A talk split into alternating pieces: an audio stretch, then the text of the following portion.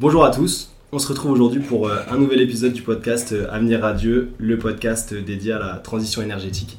Et, je suis ravi aujourd'hui d'être en compagnie de Jérôme Ovcharchak.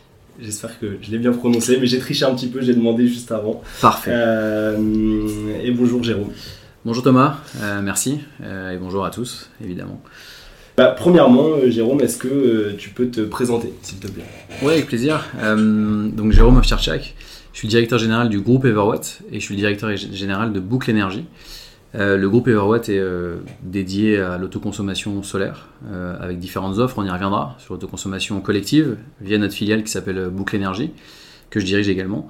on s'intéresse à l'autoconsommation individuelle aussi et moi ça fait à peu près 15 ans que je travaille dans le solaire photovoltaïque.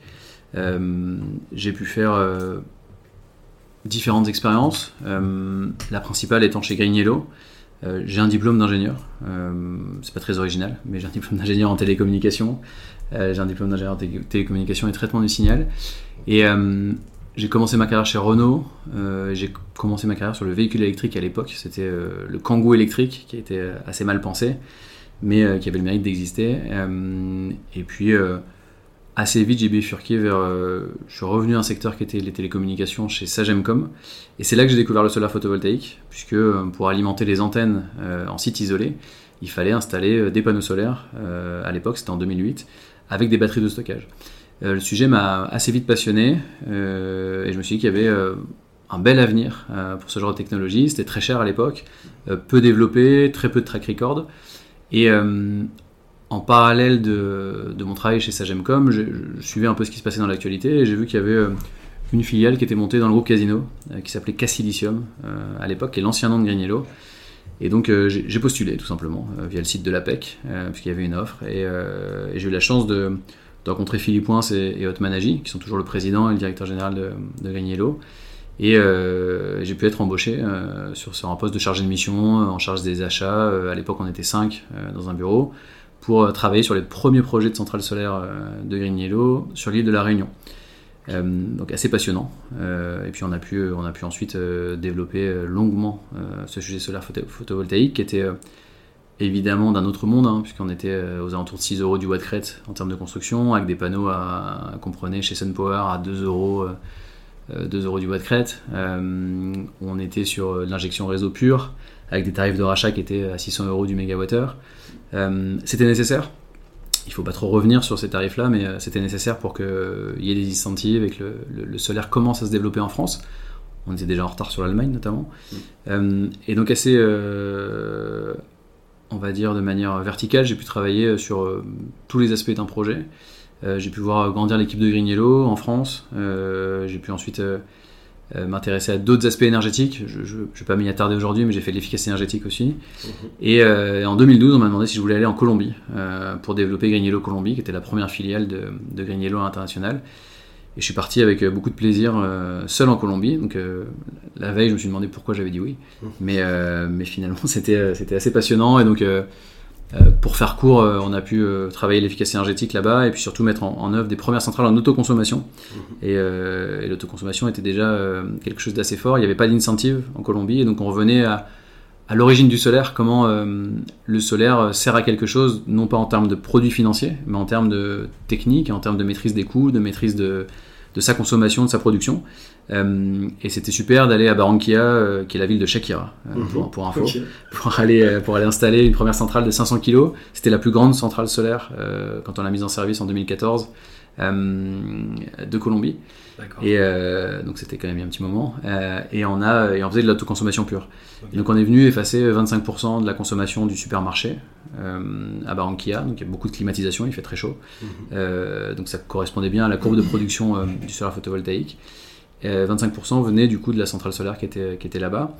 Euh, et puis on a commencé à développer d'autres centrales solaires, et donc euh, idem en autoconsommation pure, individuelle. Et euh, je suis resté là-bas jusqu'en 2017, et puis je suis revenu en France, chez Grignello, pour prendre d'abord un rôle de nouveau de chargé de mission auprès de, Philippe et Hotman, et, puis enfin de devenir directeur général de Grignello France, de 2019 à 2021. Mmh. Et, et aujourd'hui on se rend compte, mais donc je suis chez le groupe Everwatt, dans le groupe Everwatt, au même poste. Euh, mais l'idée, c'est euh, c'est voilà, c'est de revenir sur cette autoconsommation, le solaire au service de quelque chose, et non plus le solaire en termes de produits financiers ou, d'immobilier. Euh, ça reste euh, un développement qui est proche de l'immobilier, mais on est vraiment dans le solaire au service d'eux. Euh, on le voit avec la, hausse des prix de l'énergie, avec l'engagement maintenant dans la transition écologique d'un peu tout le monde, hein, que ce soit du citoyen classique comme toi et moi, aux entreprises, aux grandes entreprises. c'était pas le cas, c'était pas le cas il y a 5 ans, c'était pas le cas il y a 10 ans, où tout le monde regardait le solaire, notamment en France, avec un œil amusé, je dirais, en disant bon, c'est bien, mais on paye pas cher l'énergie en France, on n'a pas besoin. Euh, et c'est c'est pas c'est pas ce qu'on veut faire en priorité, alors que c'est devenu maintenant l'enjeu de changement climatique fait que c'est devenu une priorité. Et, un bon exemple, c'est le fait que les directeurs RSE des grands groupes étaient avant seuls au fond, au fond du couloir, dans une espèce de petit placard, alors que maintenant ils sont au COMEX de toutes les boîtes. et ils peuvent influencer sur la mise en place de solutions concrètes dont le solaire photovoltaïque fait partie. Euh, et surtout, c'est une solution qui est éprouvée, qui a un track record maintenant euh, assez fort, une technologie qui fonctionne, qui est prévisible. donc c'est assez passionnant. C'est assez passionnant quand on voit les chiffres euh, du photovoltaïque en France. C'est-à-dire qu'on vient de faire une année record, 3,2 hein, gigawatts installés l'an dernier, dont 1,2 gigawatts en autoconsommation, ce qui est énorme là-dessus. on est encore loin d'autres pays, mais à titre de comparaison, l'Allemagne a installé l'an dernier 14 gigawatts l'Espagne 8 gigawatts et les Pays-Bas 4 gigawatts. Euh, en France 3,2, ça veut dire qu'on a fait moins que les Pays-Bas. Et dans beaucoup de pays que j'ai cités, il y a quand même euh, bah, moins de soleil qu'en France. Donc c'est dommage. Mais on voit qu'il y a un essor assez fort de l'autoconsommation. Euh, et donc c'est assez passionnant d'être à ce moment-là et d'avoir pris ce positionnement-là avec le groupe Everwatt. et notamment sur l'autoconsommation collective qui est, en plein boom aussi. parce qu'on vient répondre à diverses problématiques. Voilà pour cette longue introduction. Très bien, non, non, c'était hyper complet.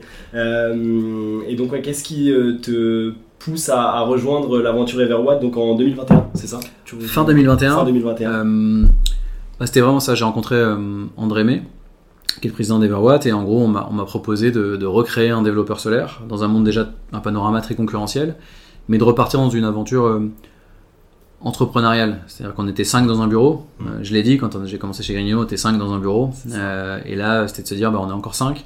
C'est pas fait exprès, mais euh, on a la chance d'essayer de, remonter quelque chose qui est un, peu disruptif, un peu différenciant, et c'était l'autoconsommation collective. On m'a dit, voilà, nous, on va se lancer là-dedans. Est-ce que tu veux prendre les choses en main de ce côté-là? Est-ce que tu crois? Première question, oui. Mmh. et est-ce que tu penses être capable de monter une équipe et d'aller d'aller t'engager là-dedans?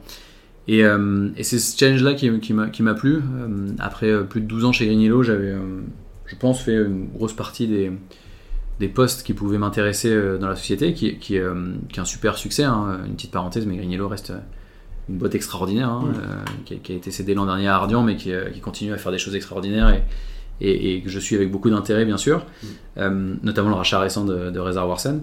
Euh, mais l'idée pour moi, ça a été bah, voilà, de m'affranchir un peu de cette historique-là et, de partir mettre à profit euh, les compétences que j'avais pu acquérir chez euh, sur une nouvelle aventure. Et c'était le cas du groupe Everwatt. Et donc l'idée, ça a été de monter une équipe, ça a été de s'engager dans l'autoconsommation collective dès fin 2021. à l'époque, il y avait peu de monde qui parlait de ça. c'était toujours vu et c'est toujours vu un peu comme quelque chose de complexe. Et c'est comment on, on arrivait à faire des projets euh, rentables, euh, parce qu'il faut quand même de l'argent pour financer tout ça, euh, et surtout des projets duplicables. Et donc l'idée, ça a été de faire le premier projet à Saint-Martin-d'Air, j'y reviendrai un peu plus tard, et puis ensuite de s'engager là-dedans. Mais l'idée, pour moi, c'était celle-ci, c'était de repartir sur une aventure peut-être un petit peu plus, un petit peu moins mature que, que, que ce qu'était devenu Grignello, pour utiliser mes compétences et, aider sûrement une autre société à grandir aussi. Ok, Trop cool. Euh, et donc, euh, bah, justement, euh, avant de rentrer dans le vif du sujet, est-ce que tu peux rapidement présenter, parce que c'est vrai que Everwatt, donc voilà, comme, comme tu le dis au tout départ, donc la ligne directrice, si je puis dire, en tout cas, c'est un peu c'est l'autoconsommation collective. mais aujourd'hui, voilà, c'est bien plus que ça, si je puis dire. Enfin, voilà, qu'est-ce que, est-ce que tu peux nous, nous, présenter un petit peu Everwatt et ses différentes entités? Alors, le, le groupe Everwatt, euh, euh, on s'est mis, on s'est dit qu'on allait être spécialiste des circuits courts énergétiques. Et, euh, l'idée, ça a été de monter des offres en lien avec ça et prendre un peu le contre-pied de se dire tout le monde va vers, les gros corporate PPA, donc des grosses centrales au sol. Il y a des acteurs sur le CNI, donc le commercial et l'industrie, donc toiture ombrière. on veut devenir un de ces acteurs qui va utiliser des surfaces fatales. on va aller chercher les toitures, les parkings, les petits fonciers disponibles sur des zones d'activité économique, et on va les valoriser via de l'autoconsommation individuelle ou de l'autoconsommation collective. Et donc le groupe Everwatt, c'est une offre qui s'appelle Boucle Énergie sur l'autoconsommation collective, l'offre phare aujourd'hui, euh, puisque ça fait plus de deux ans et demi qu'on s'attelle à, être bon juridiquement, à être bon sur euh, le discours, à être bon sur les prix qu'on propose, et à créer ces communautés d'énergie un peu partout en France, en métropole, euh, pour le moment, et à embarquer des acteurs, aussi bien des acteurs nationaux, des très grands, très grands groupes comme Lidl, que des acteurs plus régionaux, des franchisés de restauration rapide par exemple, qui vont avoir 3, 4, 5 restaurants, mais qui sont intéressés aussi pour faire partie de ces projets-là, euh, que des PME très locales. Euh, avec la crise de, euh, l'Ukraine et donc la hausse des prix de l'énergie, il y a eu une PME sur 10 en région Auvergne-Rhône-Alpes qui, a fermé. Aujourd'hui, la ligne énergie du PNL de, ces sociétés est très importante. ce n'est pas le cas jusqu'à présent. Jusqu'à 2021, 2022, on faisait pas trop attention à ce genre de choses. On payait l'énergie, mais on payait peu cher. Il y avait une spécificité française sur le sujet. Euh, maintenant, ça a clairement touché euh, au portefeuille, euh, ce genre de, petits acteurs. Et donc, mêler des très grands acteurs nationaux, type Lidl, mêler des groupes régionaux qui veulent avoir un impact sur leur région, sur leur territoire, et des PME, ETI qui peuvent avoir un besoin clair en associant ça à des bailleurs sociaux, il y a une certaine logique à faire tout ça, et, c'est pour ça qu'on s'est embarqué là-dedans. on veut valoriser les surfaces fatales, qui ne seront pas valorisées autrement, euh, et puis on veut permettre de créer de l'énergie qui sera partagée euh, sur une zone donnée. On reviendra sur le cadre réglementaire un peu plus tard. Euh, mais l'idée c'est de faire ce genre de choses. Et donc on a cette offre-là qui est boucle énergie. Ensuite on a une offre autoconsommation individuelle qui s'appelle Infrawatt. Qui revient sur un peu plus simple, c'est-à-dire on installe sur le, le, parking, on consomme directement dans un seul bâtiment. C'est valable pour les gros consommateurs, c'est valable pour les gens qui ont un parking de taille limitée. Euh, et donc on va essayer de viser un taux d'autoconsommation qui sera supérieur à 90%. Euh, et là, euh, il y a un petit peu moins de sens à aller chercher de l'autoconsommation collective, puisqu'on ne va pas valoriser une grande partie différemment. sauf si on a un très gros consommateur, auquel cas on peut, aller, on peut avoir besoin d'un projet de boucle pour avoir de l'énergie qui vient chez les voisins. Mais sinon, on va partir sur, sur une offre autoconsommation individuelle, et c'est ce qu'on fait évidemment chez nous avec des concessionnaires auto, avec encore une fois de la restauration rapide par exemple, avec du retail adapté, et sur les sites qu'on va appeler stand-alone, euh, où il n'y a pas d'autres acteurs, consommateurs ou producteurs, dans un diamètre de 20 km, mmh. euh, puisque c'est encore, je reviendrai sur le cadre réglementaire de l'autoconsommation collective. Mmh. Euh, ensuite, on a une troisième offre qui est assez importante, c'est l'autoconsommation individuelle pour le particulier. On a monté une filiale qui s'appelle Solariel, qu'on a créée avec une société qui s'appelle Terre Solaire, qui avait déjà une offre B2C. Et nous, on voulait monter une offre B2C, et ils n'arrivaient pas à la rendre scalable de leur côté, alors que nous, on voulait mettre les moyens là-dessus. Et donc Solariel existe maintenant depuis euh, un an, euh, avec deux offres. L'offre classique, euh, si toi Thomas, tu veux acheter des panneaux pour ta maison, tu peux l'acheter et tout simplement, nous, on va faire une marge là-dessus. Mhm. ou une offre assez nouvelle qui consiste à se dire, je vais te louer les panneaux. Au même titre que tu payes ta box, ton abonnement de téléphone ou, autre, Netflix, tu vas pouvoir payer l'installation, enfin tu vas pouvoir payer une redevance mensuelle euh, et moi, je vais financer l'installation chez toi. Donc, je, porte le, capex, je porte l'investissement, et tu vas me payer chaque mois euh, X euros. Évidemment, euh, il faut que tu gagnes plus que ces X euros par mois, parce que sinon, il n'y a pas d'intérêt. mais l'idée, c'est de donner accès au plus de monde possible au solaire photovoltaïque en France pour le particulier, via un modèle qui est un peu disruptif, qui consiste à faire de la location de, centrales solaires sur les toitures. Et donc, la, centrale m'appartient. Tu peux autoconsommer ce que tu veux sur cette centrale et je revends le, surplus sur le réseau, puisqu'il existe un tarif sur, de revente sur le réseau, mm. ce qui me permet bah, de favoriser tout ça, et ça vient répondre aussi aux usages de plus en plus électriques euh, de chacun, hein, les voitures électriques notamment.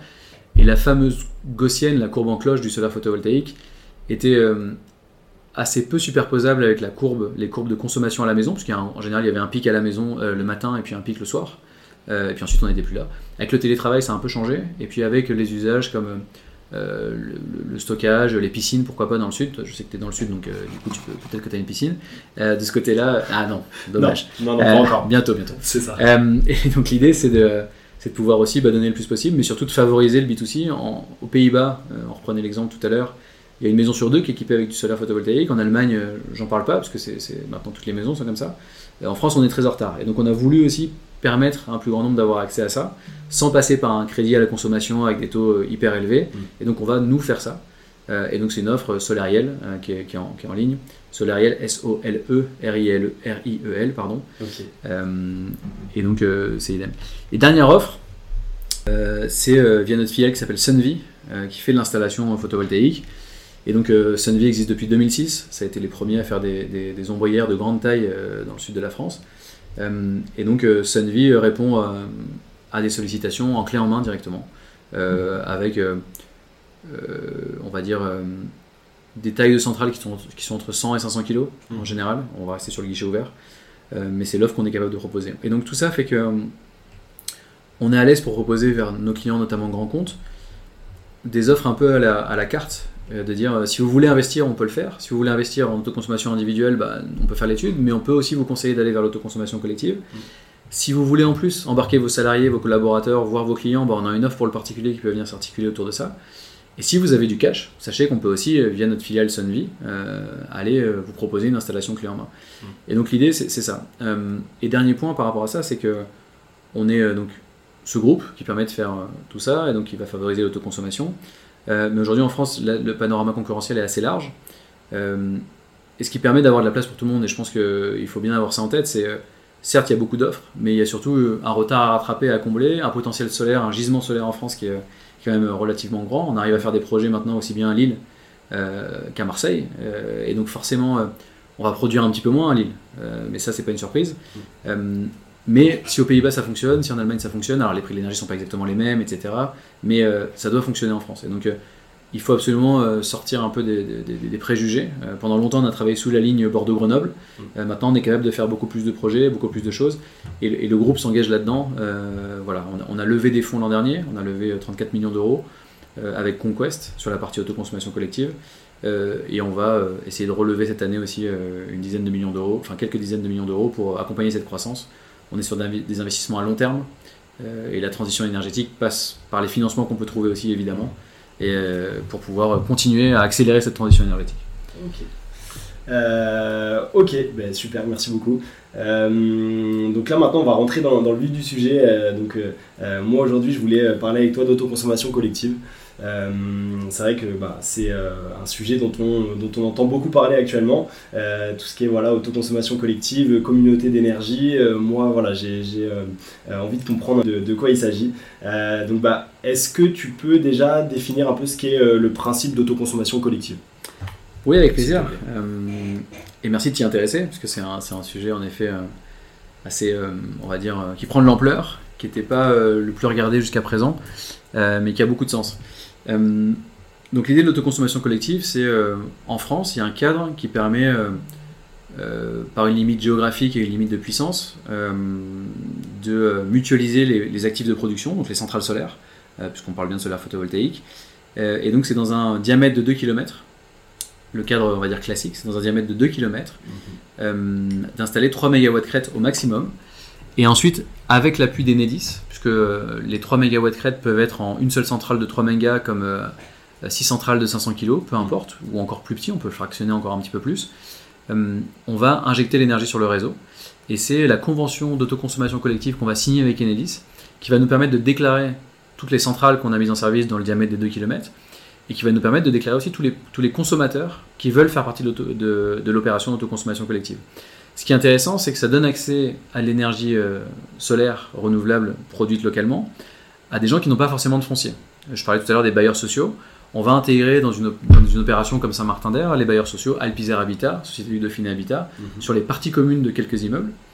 Euh, et quand on les intègre, bah, en fait, eux n'ont pas installé de panneaux, mais vont pouvoir bénéficier de l'énergie qui est produite sur le Lidl d'à côté, sur le KFC d'à côté.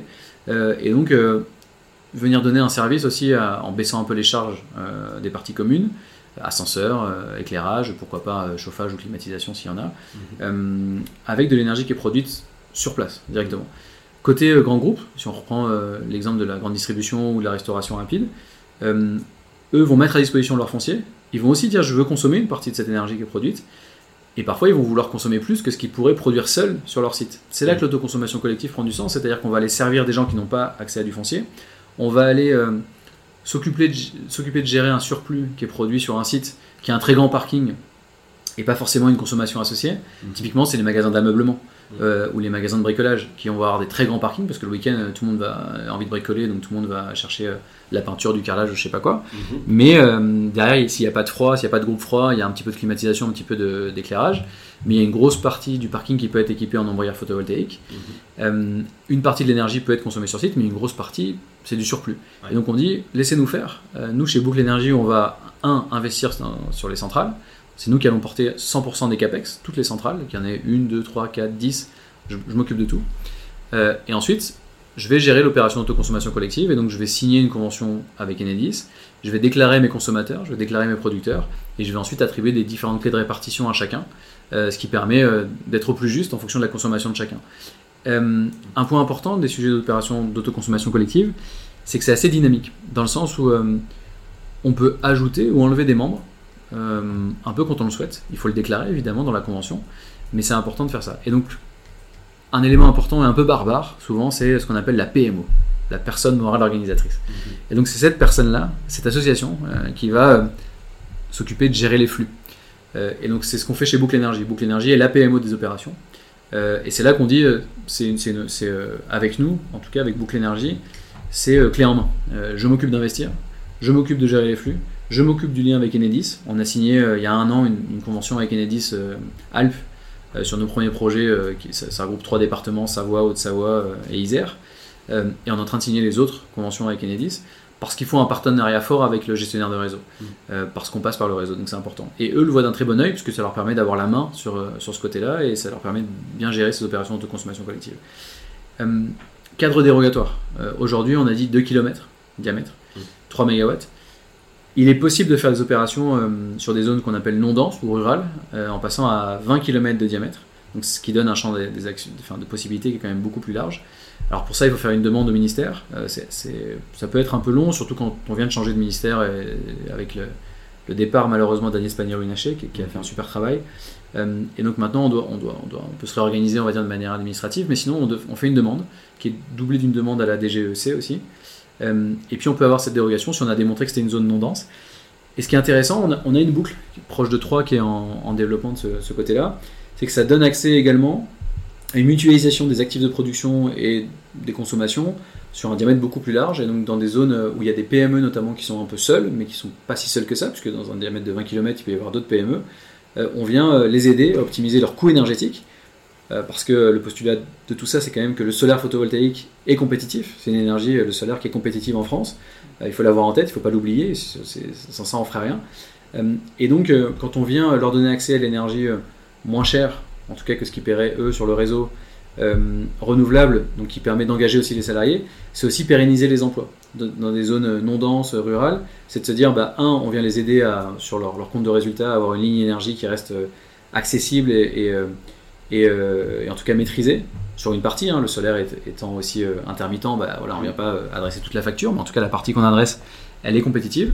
Et puis euh, derrière, on vient aussi démontrer aux salariés, aux collaborateurs qu'on s'engage dans la transition énergétique. On vient leur donner du confort, pourquoi pas, avec des ombrières de parking. Tu connais bien le sujet, hein, mais évidemment, c'est on protège les véhicules, on évite les points chauds l'été aussi avec, avec les panneaux, euh, et on vient produire l'énergie verte. Et donc le message est assez fort et assez, assez beau de se dire, c'est on, en- on s'engage à plusieurs, on crée une communauté, euh, on la gère ensemble. On peut ajouter des membres, on peut potentiellement enlever des membres. Alors, on- n'aime pas trop nous parce qu'on préfère avoir la visibilité, mais, mais on peut aussi. Et puis, euh, on vient donner accès à des gens qui n'ont pas accès au solaire photovoltaïque par eux-mêmes ou par leur foncier, euh, en mutualisant les actifs de production. Et donc, c'est génial. Le concept est absolument génial. Il est administrativement et juridiquement bien encadré, donc il faut avoir ce, cette, on va dire, cette analyse-là. C'est ce qu'on a développé, nous, comme savoir-faire aussi beaucoup. La technologie reste la technologie solaire, donc aucun souci euh, particulier. C'est euh, les mêmes panneaux, euh, les Mm. mêmes structures, les mêmes fondations. Là-dessus, il n'y a, pas de- il y a pas de problème. Et on est sur, sur quelque chose qui fonctionne à coup sûr.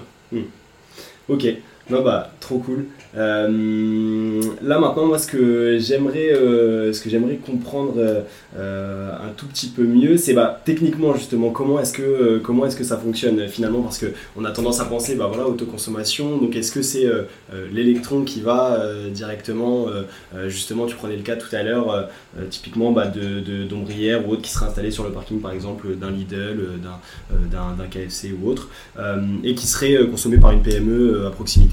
Comment est-ce que techniquement du coup euh, ça se passe? Alors, c'est c'est vraiment le, rôle du réseau qui va être important. C'est souvent quand on, parle quand on va présenter ça, l'autoconsommation collective à, différents acteurs. alors nous on vise beaucoup le privé, un petit peu public, mais beaucoup le privé, donc du B2B ils ont du mal à comprendre le concept parce qu'ils disaient mais quoi il y a un câble qui passe euh, entre euh, mes différents acteurs et donc c'est compliqué à gérer c'est là qu'on dit non tout ça vraiment et on injecte sur le réseau chaque centrale qu'on va qu'on va construire on va faire une demande de PTF euh, de la même manière enfin une demande de, de, de, raccordement au réseau à Enedis et c'est Enedis qui va nous dire voilà ça coûte X on est sur des zones on vise ce qu'on appelle nous les zones d'activité économique. C'est euh, assez récemment ça a été qualifié de France moche, euh, mais c'est ça. C'était euh, sûrement un, héritage du passé, mais toutes ces zones d'entrée de ville, de sortie de ville, il y en a plus de 24 000 en France. Il y en a 2000 qui font la taille, en tout cas selon nous, pour installer plus de 3 MW sur les parkings, sur les toitures. Alors les toitures, petit aparté, mais évidemment les toitures existantes, il y a ce sujet de comment installer 16 kg par mètre carré sur une toiture existante c'est pas forcément très simple. Euh, et souvent, la structure n'est pas en bon état pour recevoir ça. Et si la structure peut résister à ce poids-là, l'étanchéité n'est pas en bon état. On est euh, soit plus sous-décennal, donc l'étanchéité est trop vieille, soit encore sous-décennal, donc il faut parler avec l'étancheur. Est-ce qu'on a le bon isolant euh, Ce genre de choses? Donc, les toitures, j'aime bien redire que c'est une fausse bonne idée. les toitures existantes, en tout cas, sur les toitures nouvelles, tu le sais, mais avec la loi climat et résilience et ce genre de choses, on est obligé d'installer du solaire photovoltaïque, donc c'est très bien et tout est dimensionné pour ça. Mais sur les toitures euh, existantes, dans ces grandes ZAE, souvent il y a euh, très grande surface de toiture. 8 euh, ou 9 fois sur 10, ça passe pas, malheureusement. donc il, faut, il faut travailler. On y travaille aussi technologiquement pour se dire membrane souple, est-ce qu'on peut faire ça? Est-ce qu'on fait une surstructure? Ce genre de choses. Mais, mais sinon, on reste sur des centrales classiques, demande de PTF, connexion au réseau, et puis ensuite, on va dire la technique, c'est qu'on repasse par le réseau. Et donc l'opération d'autoconsommation collective reste d'un certain point de vue on va dire virtuel, dans le sens où on injecte dans ce grand sac qu'est le réseau euh, tous les électrons qui viennent de nos centrales. Et puis euh, ensuite, avec les clés de répartition, c'est Enedis qui fait le travail réassigné à chaque fois, euh, le volume alloué à chacun. Dans les faits, l'électron prenant le chemin le plus court, évidemment, celui qui sort de chez Lidl va revenir chez Lidl, ou alors le surplus ira sur le magasin d'à côté ou sur l'entrepôt d'à côté. mais dans les faits, on passe par le réseau et c'est important d'avoir cette, cette notion-là en tête. c'est, techniquement, ça se passe comme ça. Après, comme je l'ai dit, pas de pas de spécificité particulière. Euh, la technologie reste la même. Il y, a, des sujets de comptage évidemment, euh, s'assurer qu'on a les bons compteurs au bon moment, mais idem, tout ça est très coordonné avec Enedis. Euh, et puis l'idée c'est d'avoir la clé de répartition qui évolue aussi en fonction des, des contraintes de chacun. Et c'est là où la multi-contrepartie de l'autoconsommation collective est intéressante. Une PME qui ferme au mois d'août, alors qu'on produit énormément, ne va plus consommer. Et donc je vais pouvoir réassigner, réallouer des volumes vers euh, des consommateurs qui ont une consommation qui va augmenter. Mm. Le retail, typiquement, euh, le froid, les groupes froids euh, vont consommer un petit peu plus parce qu'il fait chaud à l'extérieur. Mm-hmm. la climatisation va fonctionner à plein parce qu'il fait, chaud, il fait chaud aussi à l'extérieur. Et donc on va pouvoir pallier la, on va dire la fermeture d'une PME pendant trois semaines au mois d'août par la réallocation des volumes vers des gros acteurs qui fonctionnent beaucoup. Et donc l'équilibre d'une boucle, l'équilibre d'une communauté d'énergie, c'est aussi d'avoir différents profils de consommation qui permettent de rééquilibrer ça tout le temps pour favoriser un taux d'autoconsommation qui doit être aux alentours de 99% euh, et qui doit nous permettre bah, justement tout autoconsommer localement et sur place. donc c'est ce qu'on va faire, c'est notre travail de bien dimensionner, de regarder les profils de consommation de chacun, d'obtenir les points 10 minutes de consommation de tous ces sites-là, de les agréger, de voir les points 10 minutes de production de toutes les centrales qu'on va installer, les agréger, et puis ensuite de nous jouer avec les clés de répartition euh, et avec Enedis de les tenir au courant de la manière dont on veut gérer ça. Ok justement, ça rejoint un peu la, question que je voulais, euh, la question suivante que je voulais te poser, c'est euh, euh, quels sont les, facteurs clés de succès pour qu'une opération d'autoconsommation collective voit le jour? Est-ce que justement, voilà, je pensais à la complémentarité des consommateurs, potentiellement en termes de consommation. Enfin, oui, voilà, est-ce que, par exemple, justement, si reprenons le, cas d'un Lidl qui installerait des, ombrières sur son parking, voilà, peut-être que les producteurs, aux les consommateurs plutôt aux alentours, devront avoir une consommation qui sera un peu différente justement euh, de, de, celle du Lidl. Euh, voilà. Ouais. Quels sont les, facteurs clés de succès euh, pour... Il y a ce sujet-là en effet qui est, qui est important, c'est comment on a... Alors, première chose, on vise les zones d'activité puisque évidemment elles sont ouvertes sur les heures de production solaire. Mmh. Et donc ça, c'est le point initial. C'est on doit quand même avoir de la consommation sur, sur euh, le créneau, on va dire, classique en France, qui est 8h, 18h. Mhm. C'est là qu'on va produire. Alors évidemment, avec la saisonnalité, on sait qu'entre euh, mars et octobre, on va produire énormément. Entre octobre et, euh, février, un petit peu moins. à parté, on, travaille sur quelques développements avec des stations de ski. Et souvent, on dit, ah, avec la neige, ça va être embêtant. On dit, c'est pas très grave. Honnêtement, on va produire surtout l'été. Donc euh, voilà, il y a ça. Et au pire, on mettra du bifacial de temps en temps avec l'albédo de la neige, ça peut être quand même assez sympa. Mm. Euh, mais donc il faut ce premier, ce premier facteur-là, c'est avoir, on va dire, une masse critique, une masse initiale qui permet de se dire il y a euh, plus de 3,6 gigawattheures de consommation, 3,5, parce que si on installe 3 MW en France en moyenne, on va aller en moyenne, on va peut-être produire entre 3,2 et 3,5 gigawattheures. Mm-hmm. Donc il faut quand même qu'on ait un volume de consommation qui soit bien supérieur à ça, parce que évidemment dans ces 3,5 ou 3, enfin 3,2 3,5 gigawattheures, c'est euh, ce qui est produit de jour, mais du coup, il y aura une consommation aussi de nuit chez nos clients potentiels, donc il faut aller se dire qu'il y a au moins 6 gigawattheures, 7 gigawattheures de production. Mhm. Euh, et donc le facteur, c'est déjà euh, quelle est la densité par rapport à ces consommations. Ensuite, c'est le profil, tu as raison. qu'est-ce qui, quelle boîte ferme à quel moment Est-ce qu'il y a des ponts au mois de mai Est-ce que tout ça Est-ce qu'on va bien pouvoir s'assurer que le taux d'autoconsommation va rester élevé? Et donc, est-ce qu'il y a bien une complémentarité? Pas forcément énorme, mais une complémentarité avec certains acteurs. Euh, si on pourrait être sur une zone où il n'y a que des, euh, que des bureaux ou que, euh, que des PME, si elles ferment s'ils ferment tous au même moment ou si pendant les ponts de mai il n'y a plus personne, bah, du coup ça veut dire qu'on perd une partie de l'énergie, on ne sait pas quoi faire. Mm. Donc c'est là où il faut un peu mitiger et en tout cas avoir différentes contreparties qui sont plutôt intéressantes. ensuite c'est notre capacité à convaincre les gens que l'opération doit se faire ensemble et plutôt que de privilégier une, une opération individuelle. Souvent, c'est un des premiers écueils, c'est de dire mais pourquoi j'irai dans une communauté d'énergie alors que je pourrais le faire tout seul? J'ai mon parking. Mm. Euh, on y a répondu, euh, Lidl à Saint-Martin-d'Air dit si je fais tout seul, si vous me faites l'opération tout seul, qu'est-ce que, vous qu'est-ce que je vais avoir? On dit vous allez avoir 20% d'autoproduction, mm. de couverture de, votre besoin. Si on fait l'autoconsommation collective, vous allez monter à 30%. Ils disent ok, bah dans ce cas-là, faisons ça. ce qui m'intéresse, c'est d'avoir cette d'autoproduction, de couverture qui est, qui est le plus élevé. Et c'est vrai que l'autoconsommation collective me donne accès à ça, alors que si j'exploite uniquement mon foncier, euh, je vais être un peu limité. Hmm. Euh, et à l'inverse, d'autres qui ont des très grands parkings disent Ok, euh, quel est l'intérêt pour moi? Bah, C'est de dire comment vous allez valoriser le surplus sinon? Hmm. Si on sort des 500 kg, alors des très grands parkings, hein, il y a du retail qui a des très grands parkings, ou alors des magasins de bricolage qu'on parlait tout à l'heure, ils disent oh, c'est compliqué, je vais devoir aller voir un fournisseur, je vais le valoriser au prix réseau, c'est pas beaucoup, qu'est-ce que je peux faire? Moi je dis mais attendez, ça tombe bien, je vais pouvoir valoriser ce surplus que vous n'autoconsommez pas chez vous, euh, je vais aller déjà optimiser votre taux d'autoproduction. Et puis ensuite, le surplus, je vais aller le, revendre à côté. Euh, donc je vais aller pouvoir servir d'autres acteurs qui en ont besoin, mmh. euh, notamment les PME ou ce genre de gens. et donc c'est assez, assez, assez, valorisant. Donc il faut absolument que le deuxième point, c'est que les gens soient convaincus du sujet. Euh, et qui soient convaincus par le fait qu'il y a cette, euh, cette empreinte-là. Et donc c'est aussi drivé beaucoup par les, par les, euh, par les politiques RSE. Mm.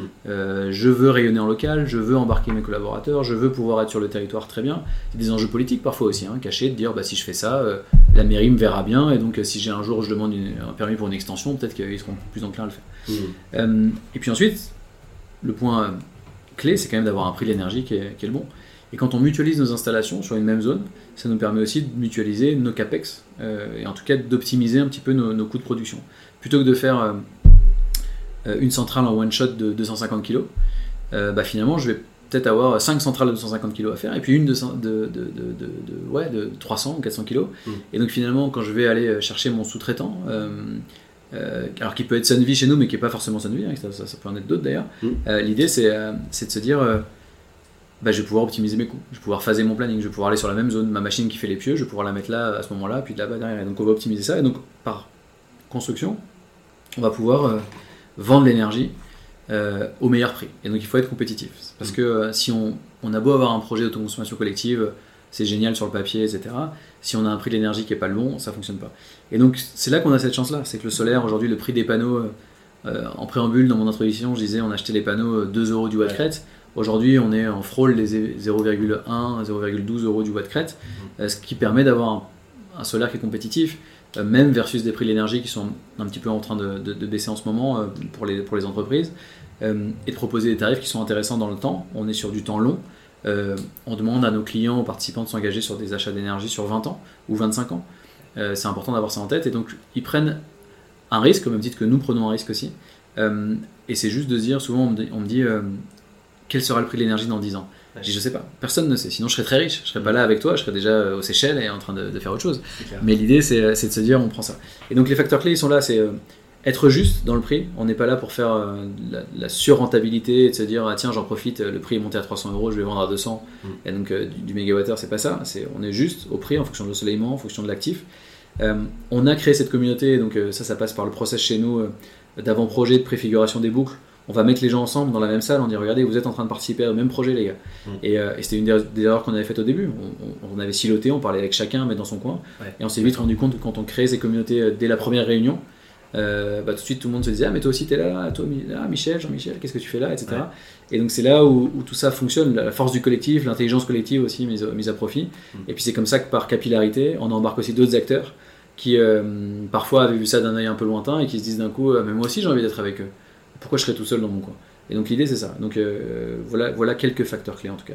Ok, ok, ok, top.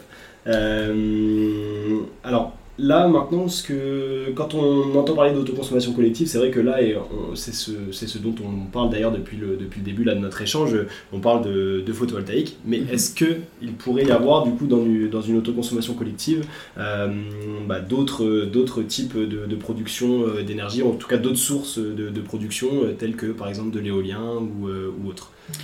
Et c'est une bonne question, et c'est exactement le développement qu'on est en train de, prendre, c'est de se dire le solaire photovoltaïque, comme je l'ai dit, en France, en métropole, ça fonctionne bien, euh, allez, de, mars à octobre. Mm. Euh, on est sur quelque chose d'intermittent, euh, et donc s'il fait moche, il fait moche, et s'il pleut, il pleut, et donc forcément, on ne produit pas.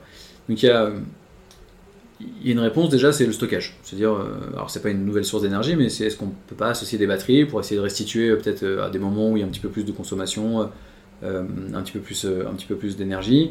Mm-hmm. on pourrait potentiellement aller chercher un petit peu plus d'installation tout en restant avec les 3 mégas mais reconnu par le réseau et donc pourquoi pas créer un petit peu plus mais avec les batteries euh, euh, essayer de diminuer euh, on va dire le, enfin d'augmenter le, la couverture qu'on peut avoir en restituant le, soir. Et, et, donc c'est un des sujets qu'on doit regarder. Puis ensuite c'est qu'est-ce qui fonctionnerait bien sur les moments où le solaire ne fonctionne pas? Donc l'éolien, le mini éolien sur ces zones là pourquoi pas? Il y a des solutions maintenant techniques qui existent. On est en train de regarder on est en train de se poser la question de se dire comment faire pour que euh, de, de, novembre à février, on ait aussi une production qui soit peut-être un peu moins marginale et un petit peu plus forte parce qu'il y a des usages associés à du chauffage. On revient de plus en plus au chauffage électrique. Mhm. Euh, il y avait quelques, quelques enseignes qui étaient passées au gaz et puis finalement on revient à l'électrique. Euh, il y aura toujours ce sujet de mobilité électrique qui explose, donc il y a des besoins aussi à ce moment-là. le temps d'ensoleillement est, bah, est, très court, hein, l'hiver. Euh, et, l'irradiation est faible. Euh, donc euh, finalement, c'est le mini éolien serait une bonne solution parce que c'est on a des tempêtes, etc. Donc ça mm. pourrait être intéressant. Donc idem, on est en train de tester l'idée de regarder un peu le bilan économique de tout ça, de tout ça, pardon. et c'est typiquement le genre de choses qu'on va aller chercher.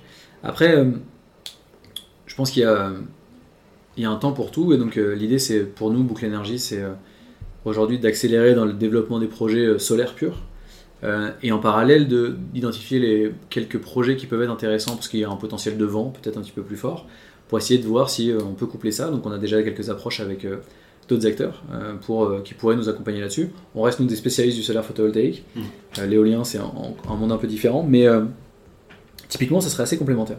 Donc c'est ça l'avenir un peu, c'est comment on, améliore l'autoproduction via d'autres ENR. Et donc euh, voilà, c'est un vrai sujet et c'est à nous de le travailler maintenant aussi pour être pertinent là-dessus. Ok, top.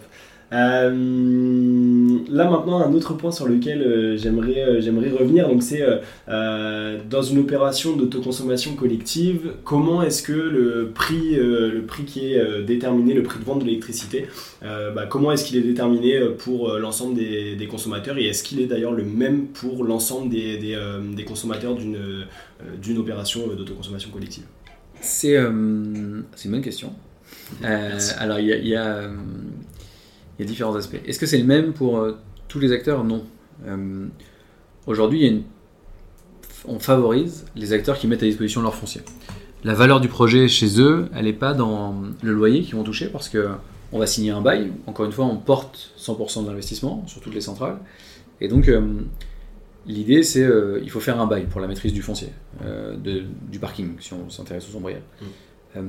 et donc, dans l'ancien temps, c'était un produit financier. Je disais, euh, bah, je, fais le bail et je vous offre, j'injecte tout sur le réseau, donc j'avais mon tarif, mes appels d'offres de la Creux, euh, et je vous donne un loyer, et puis c'était un peu une course euh, entre les développeurs, et donc c'était le cas au sol aussi, hein, mais de dire, je donne X, milliers d'euros par hectare par an pendant 30 ans. voilà. Là, la valeur du projet, elle n'est pas là. La valeur du projet, elle est sur la maîtrise des coûts de l'énergie, et donc il y a un bail qui est assez anecdotique, enfin le, le loyer pardon, associé au bail est assez anecdotique. Et ensuite, on va venir fixer le prix de l'énergie. Et donc, ce prix de l'énergie, il va dépendre comme je disais, de si on est producteur, enfin si on, est, on met à disposition un site et en plus on consomme, on va avoir un prix d'énergie qui est un petit peu plus faible que ceux qui sont uniquement consommateurs. Mmh. Ce qui est la valeur du projet, elle doit être là pour ceux qui mettent à disposition le foncier. Et donc euh, le loyer, on n'en parle pas, euh, mais en revanche le prix doit être compétitif. Et donc ces acteurs-là vont être favorisés, mmh. euh, ce qui est plutôt normal. Ensuite, ceux qui sont uniquement consommateurs, on va leur faire un prix qui est en fonction aussi bah, du marché, entre guillemets, mais aujourd'hui, on, va fixer un prix qui est entre 100 et 160 euros du mégawattheure, 170 mmh. euros du mégawattheure. Mmh. Et ça va osciller parce que le capex finalement reste le même que je fasse une centrale à Nice ou à, Rouen, mais forcément l'ensoleillement n'est pas le même. Et donc on va payer plus cher à Rouen qu'à Nice parce que bah, tout simplement j'aurais investi la même chose mais je veux produire moins et donc je suis obligé de vendre un peu plus cher là-bas. Mmh. Et donc ensuite on va regarder aussi la durée. Il y a des gens qui nous disent 25 euh, ans, aucun souci. Donc le prix, c'est des vases communicants. Si, j'arrive à m'engager sur 25 ans, j'arrive à baisser mon prix dès l'année 1, ce qui me permet d'avoir un prix facial qui est quand même très très euh, faible, enfin faible, qui est intéressant pour eux. Mm. Ils vont pouvoir calculer leurs gains sur l'année 1 ou 2 avec leur prix de l'énergie actuelle, et donc on sait s'engager sur des gains dès l'année 1, euh, des gains qui sont chiffrés, etc. Après, l'avenir est compliqué, parce que comme je le disais, on ne peut pas savoir ce qui va se passer. Mais au moins, ils savent qu'ils sont déjà gagnants. Euh, des gens qui, veulent, qui disent, moi je voudrais faire que 15 ans. Alors on dit, c'est pas le deal de base, on est, on est, on est, on est plutôt contre. Mais si derrière il y a un foncier qui est disponible, si derrière il y a euh, un volume qui est important, on peut le regarder. Après, 15, 20, 25, voire 30 ans, c'est là que ça va jouer aussi. Donc le prix va aussi en, varier en fonction de ça. Et dernier point, c'est euh, est-ce qu'on a plus d'ombrières, est-ce qu'on a plus de sol? On, l'a dit, ça peut fonctionner avec du petit sol aussi. Mhm. Euh, il y a toujours un hectare qui traîne dans une zone d'activité économique, dans une zone industrielle. Bah, si on arrive à l'équiper, franchement, ça, nous fait plaisir. C'est le bassin d'infiltration d'eau qui est à côté, bah, idem, et c'est moins cher. Mhm. L'ombrière, c'est l'objet le plus cher du solaire aujourd'hui. Mhm. Ça coûte euh, quoi, 30% plus cher qu'une toiture et puis 50% euh, plus cher qu'une centrale au sol pratiquement. Euh, et donc forcément, si on a un mix ombrière, toiture, sol qui est plutôt favorable, on arrivera à baisser le prix aussi. Parce que j'aurais investi un petit peu moins pour la même puissance, 3 mégas, mais est-ce que j'ai investi 4 millions ou est-ce que j'ai investi 3 millions? Bah, C'est ce qui fait qu'à la fin, je vais pouvoir jouer avec, avec mon prix. Et donc pour peu que j'ai fait beaucoup de centrales au sol, du petit sol à Nice, euh, bah, je vais pouvoir proposer un prix qui est beaucoup plus intéressant que si je fais que des ombrières à Rouen, euh, mmh. forcément. Et donc c'est tout ça qui fait que le paramètre c'est un peu, un peu différent d'une boucle à l'autre euh, et d'un acteur à l'autre aussi par rapport à ça. Ok. Maintenant, est-ce que, euh, donc là j'aimerais euh, dézoomer un petit peu, voir euh, le, marché bah, de l'autoconsommation collective. je me rends pas compte actuellement en termes de, de, bah, de, mégawattheures peut-être installés ou en termes de, nombre ouais, d'autoconsommation, enfin d'opérations d'autoconsommation collective en France, qu'est-ce que, qu'est-ce que ça donne? Alors aujourd'hui il y a à peu près 250-300 opérations d'autoconsommation collective qui représentent un petit peu moins de 20 mégas à date. Euh, ce qui est faible, ce qui est très faible. Euh, on est sur des tailles moyennes d'opérations qui sont toutes petites. Parce que l'autoconsommation collective initiale était réservée au réseau basse tension, euh, c'était surtout du particulier, des opérations un petit peu, on va dire, de, de puristes du solaire photovoltaïque, mais, mmh. mais, mais complexes à mettre en œuvre, et donc ça a changé. L'an dernier, il y a eu énormément de, de, il y a eu un boom sur l'autoconsommation collective. La taille moyenne des opérations a, a, continué à évoluer. Euh, on est passé de quelques kilos à quelques centaines de kilos maintenant. Et donc, ce que, ce que dit Roland Berger dans une étude euh, assez récente, c'est de dire euh, à horizon 2028, ce 20 mégas va se transformer en pratiquement 1 giga en France. Parce que il y a un cadre réglementaire qui évolue, parce qu'il y a une prise de conscience collective, comme on l'a dit, parce qu'il y a une offre qui est intéressante de mutualiser les actifs de production sur une zone donnée, et parce qu'il y a la loi APER aussi d'accélération de production des énergies renouvelables, mmh. qui fait que, comme il y a une obligation à solariser des parkings, on vient dans un cadre où les gens qui ont des très grands parkings se disent bah, plutôt que de valoriser le surplus sur euh, un appel d'offres PPE un peu complexe avec un prix à 80 euros voire 75 euros du mégawattheure, est-ce que j'ai pas intérêt à mettre à disposition pour euh, mon foncier euh, à un acteur comme Boucle Énergie qui va pouvoir l'utiliser pour valoriser ça différemment? Faudra voir, il faudra verser un loyer aussi peut-être un petit peu plus, ce sera moins peanuts que, que, que, que maintenant, mm. mais l'idée c'est de faire ça. Et donc les perspectives, c'est de se dire on passe de 20 mégas à 1 giga en 5 ans, en développement et puis là-dessus. nous, côté boucle, on a un objectif de 300 mégas développés et mis en service entre 2026 et 2027. Euh, et donc c'est euh, aussi important, euh, mais c'est parce qu'il y a un vrai marché par rapport à ça là-dessus. Mais ça reste anecdotique. Hein. L'an dernier, en France, comme je disais, il y avait 1,2 giga qui ont été installés en autoconsommation, principalement autoconsommation individuelle B2B. Hmm. Le B2C commence à, évoluer et aller dans le bon sens aussi. mais l'autoconsommation collective B2B, telle qu'on la porte, ou même avec le public, euh, reste, euh, reste assez anecdotique, mais, mais l'année prochaine sera déjà une bien meilleure année, et puis les années suivantes aussi. Euh, parce que tout le monde a pris la mesure de, de l'impact que ça peut avoir sur le territoire. Et en fait, c'est aussi revenir finalement à un modèle qui était l'ancien modèle. On avait à l'époque un moulin, et puis autour du moulin, tout s'organisait dans, un village, et on, avait, on arrivait à fournir en énergie aux alentours. il y avait déjà un diamètre donné, plus ou moins, et puis on arrivait à faire ça. Et finalement, on revient à ce modèle-là qui est un peu décentralisé, et, euh, et c'était le cas avec euh, l'autoconsommation individuelle. Mm. Euh, mais maintenant, la force du collectif fait que tout le monde veut participer à ce genre d'opération. Et post-Covid notamment, c'est tout le monde s'est mis à, se dire ah est-ce qu'on ferait pas des choses locales, des initiatives locales tous ensemble, plutôt que d'être chacun contre et de se dire oh, j'ai pas envie de le faire avec lui et je vais faire ça dans mon coin quoi. Mm. Et dernier point aussi important, mais je l'ai pas dit, mais le financement, le financement de ces projets là. Euh, donc on a une partie 20% de, on va dire de ce qu'on appelle equity, donc de, cash qu'on met, c'est comme ça qu'on finance le solaire maintenant, et 80% de dette, donc mhm. on va l'emprunter dans des banques. Et pour les banques, ce genre de projet est assez intéressant, puisque au lieu d'avoir une seule contrepartie, ce qui est le cas dans l'autoconsommation individuelle, on a une seule contrepartie, il faut faire une, analyse de contrepartie. Mhm. Et ma petite PME qui avait déjà qui a, eu quelques difficultés parce que justement à cause des coûts de l'énergie, parce que c'était post-Covid, etc., elle était déjà un, peu, un petit peu en difficulté. Si on analyse sa contrepartie, euh, on, peut avoir une mauvaise note, se dire mince, euh, je peux pas financer ce type-là, parce que qu'est-ce qui me prouve que dans 5 ans, il sera toujours là, il va signer un contrat sur 20 ans. Et, euh, et avec l'autoconsommation collective, on va pouvoir faire ce genre de projet, parce qu'on va dire, ok, oui, il est là, il a une mauvaise note, mais on pense que son activité va se pérenniser, il, va continuer. Et on va l'aider à ça, puisqu'on va, on va lui donner un coût d'énergie qui sera plus accessible et, plus bas que ce qu'il paye actuellement. Mmh. Parce que c'est pas un spécialiste de l'énergie, parce qu'il n'a pas des gros volumes, etc. Et pour ça, bah, il y a un Lidl à côté, vous inquiétez pas, qui est là, qui a une très bonne santé financière, une boîte comme Metro, euh, qui a une très bonne santé financière, euh, des franchisés qui, euh, dans un secteur comme la restauration rapide qui a, explosé, donc qui, sont très bien notés. Et donc, on mitige le risque de contrepartie, et ça, les banques aiment bien, en se disant, bon, bah ok, c'est bien. Et en plus, comme c'est dynamique, l'autoconsommation collective, ok, si quelqu'un ne doit plus être là, doit disparaître, on pourra le remplacer par quelqu'un d'autre. Et donc, les volumes alloués ne seront pas perdus. Les usages étant de plus en plus électriques, logiquement, il y aura toujours de la consommation associée, au pire, même si on perd un acteur de l'autoconsommation collective. Et c'est donc pas le cas dans l'autoconsommation individuelle. Euh, et, dernier point important sur l'autoconsommation collective, mm. euh, au terme comptable, euh, IFRS 16, c'est des normes comptables, pour les grands groupes, l'autoconsommation collective ne vient pas consolider dans leur bilan l'actif de production. Ce qui n'est pas forcément le cas dans l'autoconsommation individuelle. Et donc c'est un vrai avantage aussi, je parlais des très grands groupes dans ce cas-là, qui, ne veulent pas que la centrale solaire, même s'ils n'ont pas investi dessus, investi dessus pardon, apparaisse dans leur bilan. Mhm. Dans le cadre de l'autoconsommation individuelle ou de l'injection réseau, c'est plus complexe à démontrer. Mhm. Euh, dans le cadre de l'autoconsommation collective, c'est très clair, ça ne rentre pas euh, dans ce cadre-là. Et donc, euh, ce n'est pas quelque chose qu'ils ont apporté quelque part dans leur bilan comptable. et donc, c'est un vrai avantage concurrentiel aussi. Voilà. Ok, top. Eh ben, merci beaucoup pour, pour tes explications, c'était hyper clair. Merci Jérôme. Euh, et merci euh, ouais, pour, pour cet échange. Là, on va, on va arriver sur, euh, sur, la fin, sur la fin de notre conversation. moi, l'autoconsommation collective, ouais, c'est vraiment un principe que je trouve hyper intéressant. est-ce que bah, tu aurais un sujet que tu aurais aimé aborder, qu'on a, dont on n'a pas parlé là dans, dans, cette, dans cet échange, ou est-ce que c'est OK pour toi? Non, c'est très clair. merci, merci encore une fois de, de me donner la, enfin, la possibilité de m'exprimer là-dessus. On porte, euh, je pense, des projets qui, sont, qui ont beaucoup de sens. Euh, encore une fois, le, sujet chez, chez Groupe Everwatt et chez Boucle Énergie en particulier, c'est quand même de, pousser sur le développement d'offres euh, atypiques mais qui ont un vrai sens. Et, donc tout ça vient répondre à des besoins, vient répondre à une maîtrise sur le sujet.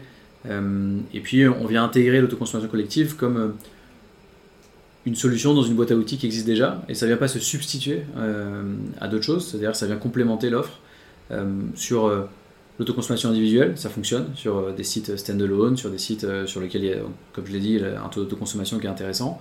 Et d'ailleurs, on en fait aussi.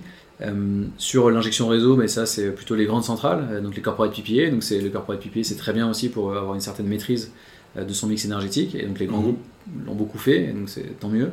Et puis, ça vient proposer quelque chose de nouveau. Et donc ce qu'on voit, c'est que c'est très bien accepté, donc c'est assez top de pouvoir en parler, c'est assez top de pouvoir euh, euh, euh, voilà, en faire la promotion. Puis de voir qu'il y a beaucoup d'acteurs qui s'y engagent aussi, bah, c'est aussi ça, c'est de se dire il y a de la place, tous ensemble dans la transition énergétique, et, pas les uns contre les autres. Et donc on partage beaucoup de d'éléments. Tu, tu, avais interviewé Richard Loyen il n'y a pas si longtemps, et, et voilà, il, on le voit très souvent aussi, et il porte mmh. aussi nos messages, mais c'est important. Euh, le dernier point, c'est le cadre réglementaire. Je pense que euh, on le voit avec la loi d'accélération, euh, on le voit avec beaucoup de choses, c'est qu'il y a une, volonté, mais elle est mal mise en œuvre. Et donc on milite tous pour la même chose, c'est de se dire, donnez-nous les moyens d'aller nous engager dans le solaire en France. Et parfois ça manque de visibilité. on le voit sur les tarifs potentiels de réinjection qui, baissent trop vite, et donc ça a été, ça a été gelé là assez récemment, mais, mm. mais il faut donner un peu de continuité. C'est le cas en Allemagne depuis 2005, et c'est pour ça que l'Allemagne explose tous les records et explose les chiffres. Encore une fois, regardons le soleil en Allemagne, c'est pas là que tu vas passer tes vacances d'été, et moi non plus. Et, donc, et pourtant, ils y arrivent. Euh, et donc, il faut juste qu'on ait cette continuité-là. Il faut absolument arrêter les, stop and go qu'on a pu avoir euh, euh, depuis 15 ans. Un moratoire en 2010 qui avait été catastrophique. Ensuite, des appels d'offres relancés, mais qu'au niveau de 2016. Et puis, mm. on arrête et machin. Et donc, voilà, c'est cette loi d'accélération, elle, a un nom. pour, le, pour le moment, dans les faits, elle est un peu complexe à, avoir comme une accélération. Euh, mais on espère tous que ça va, ça va se libérer et que ça va nous permettre justement de, remettre la France au niveau où elle doit être sur la, sur la transition énergétique. Non pas, euh, il ne faut pas remplacer le nucléaire, il faut euh, compléter le nucléaire avec, on a de l'hydraulique en France, on a de la chance, on a des montagnes, on a un gisement potentiel de NR qui est important et on a du nucléaire et, ça fonctionne aussi. Et donc tout ça doit, doit nous permettre d'être de nous rapprocher d'une certaine indépendance énergétique, en tout cas autonomie. Mm. Euh, et donc tant mieux, et la France a un rôle moteur, je pense, dans, l'énergie en Europe. Et il faut absolument qu'on arrive à, faire ça. Donc merci beaucoup pour l'échange. Merci à toi. C'était trop cool. Euh, ouais, non, en tout cas, moi j'ai vraiment apprécié cet échange. Et puis, euh, bah, écoutez, j'espère que vous aussi, du coup, qui nous écoutez, vous aurez apprécié. et si c'est le cas, je vous invite à, mettre 5 étoiles au podcast si, si vous ne l'avez pas encore fait et si vous avez, si vous avez apprécié. écoute, bah, merci beaucoup, Jérôme. Merci. Merci, À bientôt.